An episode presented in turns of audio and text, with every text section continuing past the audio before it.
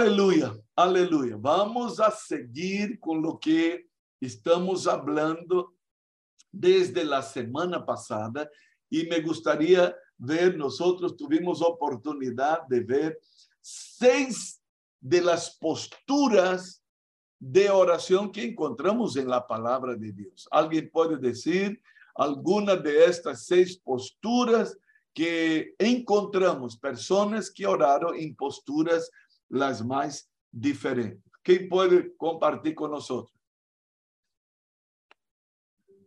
A ver. Con las manos levantadas, apóstol. Eso, La eso, cama. eso. Con las manos levantadas. ¿Qué más? Con los ojos hacia el cielo en la cama. Con los ojos hacia el De cielo. rodillas, apóstol. Muy bien. De Otro. rodillas. Oración hecha en pie. La De rodillas. La oración De hecha de Sí. pie, con el rostro en la ca en el suelo, con el rostro en el suelo. Muy Sentado bien. también. ¿Cómo? Sentado. Ah, Sentado todavía no hablamos. Fue lo que hablamos la semana, eh, la semana pasada. A ver, de pie con las manos levantadas hacia el cielo, inclinando la cabeza, ¿verdad? Con los ojos levantando las manos. de rodillas, postrándose rostro en tierra. Y hoy queremos ver Postura en la cama. postura, ¿no? Ah, el Salmo de número 6 que leíamos nos hablaba de una postura, ¿verdad? Ah, voy a pedir a, por, por favor, pastor eh, Oki, si puede leer para nosotros el Salmo 6, pero ahora solo quiero los versículos 6 al 9. Salmo 6, del 6 al 9.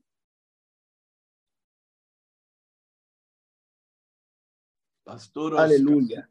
Salmo Aleluya. 6, del 6 al Del 9 6 al dice así. 9. Me he consumido a fuerza de gemir. Todas las noches, todas las noches inundo de llanto mi lecho. Riego en cama con mis lágrimas. Mis ojos están gastadas de sufrir. Se han envejecido a causa de todos mis angustiadores. Apartaos de mí todos los hacedores de iniquidad, porque Jehová ha oído la voz de mi lloro. Jehová, tú, pero Jehová ha oído mi ruego. Ha recibido Jehová mi oración. Ha recibido Jehová mi oración. Fue el salmo que leíamos al principio y él dice, esta oración fue hecha en la cama. Fue hecha, ah, la versión que Ronald David leía, decía, he inundado mi cabecera con lágrimas. Él está echado, él está durmiendo. Es la oración he- hecha, echado en la cama. wow, escuche, ¿es posible? Claro que sí, la palabra de Dios nos está mostrando. David dice, cuando yo estaba echado en las noches, mi llanto se hacía oír, mi clamor, mi gemir. Él gemía, él lloraba, él derramaba sus lágrimas en la cabecera, en la cama. Él dice, riego mi cama con mis lágrimas. Y el salmista testifica, el Señor escuchó mi oración, el Señor oyó mi oración. Entonces, escuche, ¿por qué estamos hablando eso? Porque muchas veces nosotros rotulamos, no, la oración tiene que ser hecha así. Bueno, quizás usted se acuerde en ese momento cuando decimos, parece, escuche, pero ¿Cuándo es que tenemos que pararnos? Cuando hacemos guerra. Y cuando hacemos guerra no estamos orando, estamos guerreando. Ah, cuando estamos en guerra no estamos hablando a Dios. aunque a veces lo metemos y queremos que Dios se meta a guerrear en nuestro lugar. Errado. No es que Dios tenga que pelear por nosotros. Él quiere que peleemos usando su autoridad, usando el nombre de Jesús, usando las armas espirituales, usando la armadura de Dios. A veces vamos a hacer guerra y decimos, Padre, haz esto, haz esto, Dios, haz esto. Escuche, está mal eso. En la guerra no hablamos a Dios, hablamos al enemigo para que él bate en retirada, para que él suelte las vidas, para que él se vaya a otra parte. Ojo, y en este particular, cuando estamos haciendo guerra, no podemos hacer de rodillas. No podemos hacer de cualquier otra postura, exponiendo al enemigo debajo de nuestros pies. Somos el cuerpo de Cristo. Cristo es la cabeza, pero los pies del cuerpo de Cristo son los nuestros. Y somos nosotros que tenemos que poner al enemigo debajo de nuestros pies. El Padre dijo así, siéntate a mi diestra hasta que ponga todos tus enemigos por estrado de tus pies. ¿Y quiénes son los pies de Cristo? Nosotros. Entonces, en este particular, no hay cómo hacer guerra, ni sentado, ni de rodillas, peor de rodillas, porque el enemigo fue a tentar a Jesús diciendo, si postrado me adoras, solo hay una postura para la guerra. Es bien plantado, firmes. Cuando el apóstol Pablo habló acerca de la armadura de Dios, él dice, para que estad firmes. Pongan la armadura para que ustedes estén firmes para resistir firme. Y la postura firme del soldado es bien plantado delante del enemigo para saber que no somos cualquier cosa, somos el pueblo del Todopoderoso, lavados en la sangre de Cristo, revestidos con su armadura y que tenemos la autoridad del nombre de Jesús. ¿Puede decir amén? ¿Está entendiendo en nombre de Jesús? Muy bien. Pero aquí estamos hablando de la oración, de lo que vamos al trono de la gracia de Dios. Vamos, y aquí, si usted ha leído con nosotros el Salmo 6 al inicio, él está enfermo, pero está en la cama clamando. Él está con problemas serísimos y él está en la cama echado, pasando la noche, regando su cama en oración y en llantos. Entonces es posible orar en la cama, echado en la cama. Pero hay otro texto tremendo y voy a pedir a mi querido Javier Vaca que lea para nosotros primero de los Reyes 1.47. Primero de los Reyes.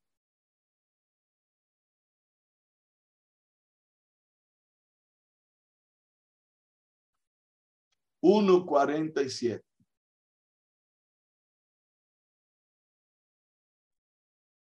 Amén. Dice, y aún los siervos del rey han venido a bendecir a nuestro Señor el rey David, diciendo, Dios haga bueno el nombre del Señor más que tu nombre y haga mayor su trono que el tuyo. Y el rey adoró en la cama. Y el rey adoró en la cama. ¿Quién es este rey? El rey David. Vinieron los siervos a hablar con David, ya viejito, ¿no? Y que no podía pararse y estaba ya adelantado en días. Su hijo Salomón había ahora por, eh, sido posesionado el nuevo rey de Israel y la gente vino a desear al rey, a bendecir al rey y le dijeron que tu hijo prospere en el trono, que tu hijo tenga un nombre mayor que el tuyo, que su reino, su trono sea más grande. Y dice el final del versículo 48, 47, perdón. Y el rey adoró en la cama. ¿Adoró a quién? Al único. Al único, porque no hay otro a quien adorar. Al único que es digno, ¿se acuerdan? De recibir la honra y la gloria, la fuerza y el poder. Al Rey eterno, inmortal, invisible, más real, a Él ministramos el al único. Y David adora en, el, en la cama. Pero hay un otro texto muy interesante que nos muestra uh, lo tremendo. Voy a pedir a mi hermano Paulo Cáceres, por favor, usted va a abrir su Biblia en Segundo de los Reyes, vers, capítulo 20, versículos de 1 a 5. Vamos a encontrar a otro rey orando en la cama. Segundo de los Reyes 20, de 1 a 5. Y si esos reyes pudieron orar en la cama, yo puedo orar. Y voy a orar en la cama no por flojo, no por, por, por perezoso, porque si voy a empezar a orar así, ¿qué va a acontecer? Voy a terminar durmiendo y olvidando lo que había empezado. Entonces, no es orar en la cama por flojo, por perezoso. Vení, vení, vení al, a la escuela de oración. Eh, yo voy a orar en la cama. El apóstol dice que es posible orar en la cama. No estoy hablando de eso. No estoy hablando del, de la pereza, porque entonces no funciona. ay, ay, nos dio. Vamos a ver, vamos a ver aquí. Segundo de los Reyes 20, de 1 a 5. Paulo. Buen día, amén. Por aquellos días, Ezequías se enfermó gravemente y estuvo a punto de morir. El profeta Isaías, hijo de Amós, fue a verlo y le dijo, Así dice el Señor, pon tu casa en orden, porque vas a morir, no te recuperarás. Ezequías volvió el rostro hacia la pared y le rogó al Señor, Recuerda, Señor, que yo me he conducido delante de ti con lealtad y con un corazón íntegro, y que he hecho lo que te agrada. Y Ezequías lloró amargamente. No había salido Isaías del patio central cuando llegó la palabra del Señor. Regrese y dile a Ezequías, gobernante de mi pueblo, que así dice el Señor. Dios de su antepasado David ha escuchado tu oración y he visto, he escuchado tu oración y he visto tus lágrimas voy a sanarte y en tres días podrás subir al templo del Señor. Wow, wow. Ahora miremos estos cinco preciosos versículos, aunque escuche, uh, vale la pena leer todo el relato, ¿verdad? Uh, está muy enfermo el rey y Dios manda el profeta con un mensaje que de repente tú y yo desearíamos recibir. Vas a morir, eh, ordena tu casa, pon las cosas en orden, ¿no? Y entonces, ah, ni todos tienen este privilegio. ¿Cuánta gente parte y parte sin tener la, la posibilidad de, de despedirse? de colocar algunas cosas en orden en la casa, ¿no?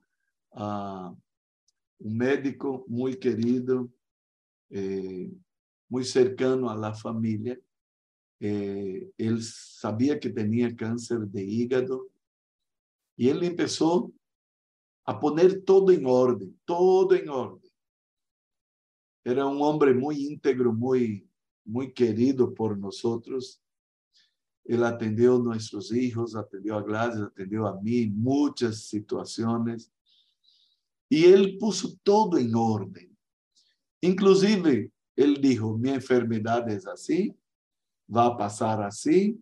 Por favor, yo no quiero ir a terapia intensiva, yo no quiero eh, eh, quimioterapia, yo no quiero eso. Y él fue diciendo y fue diciendo, su hija es médica también, doctora, y él dijo, mira, no quiero eso, no quiero eso, no quiero eso. El, mi enfermedad va, a acontecer eso y cuando acontezca eso, ustedes van a hacer eso. Mira, tremendo. En este caso fue él mismo que tomó la iniciativa de poner en orden papeles, documentos. Y sabe, ah, cuando llegó el momento, la familia no tuvo ni aflicción ni, dificultad ninguna, porque él mismo había puesto todo en orden.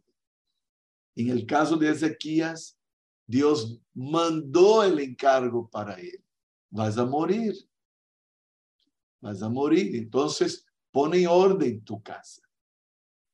Y cuando el profeta salió, el rey dice que se volcó a la pared, dice el versículo de número 2 en la Reina Valera. Él volvió su rostro a la pared, se dio la vuelta, la cama debería ser, está ahí recostada, ahí a un lado de la, de, la pared del cuarto, y dice que sin mirar a nadie, solo mirando a la pared, él hace esta oración, él llora delante de la presencia del Señor, rogó no a Dios que, que le diera una oportunidad. Y termina el versículo 3 diciendo, y lloró Ezequías con gran lloro. Él está en la cama, él está clamando al Señor, él está afligido, él está desesperado. Una oración clamando al Señor con llantos en la cama.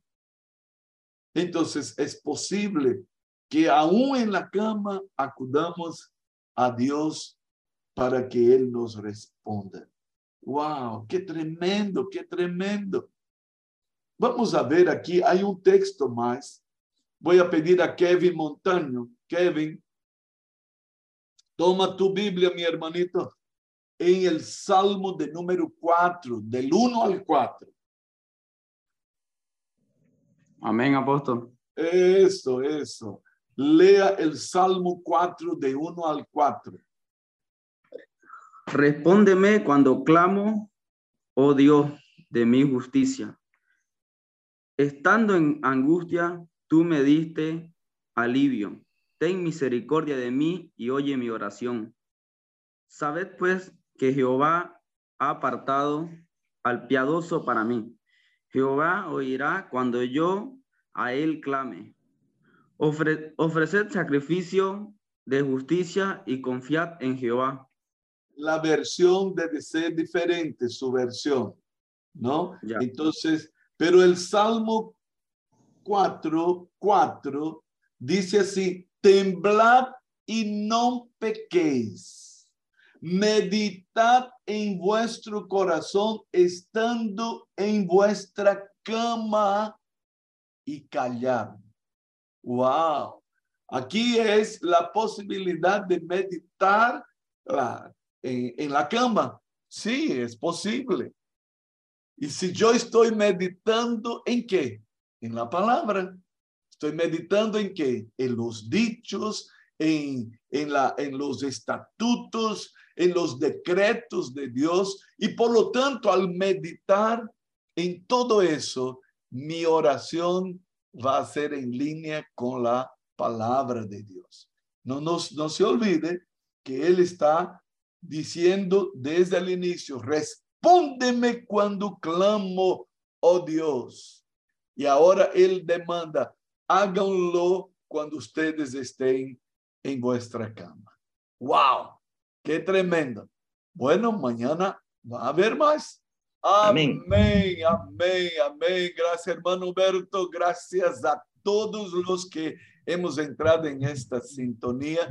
Dios les bendiga. El shalom de Dios entre, invada cada corazón y cada hogar, cada rincón ahí de este territorio que Dios ha entregado a cada uno. Amén. Un grande abrazo, un beso en el corazón para todos. Shalom, shalom.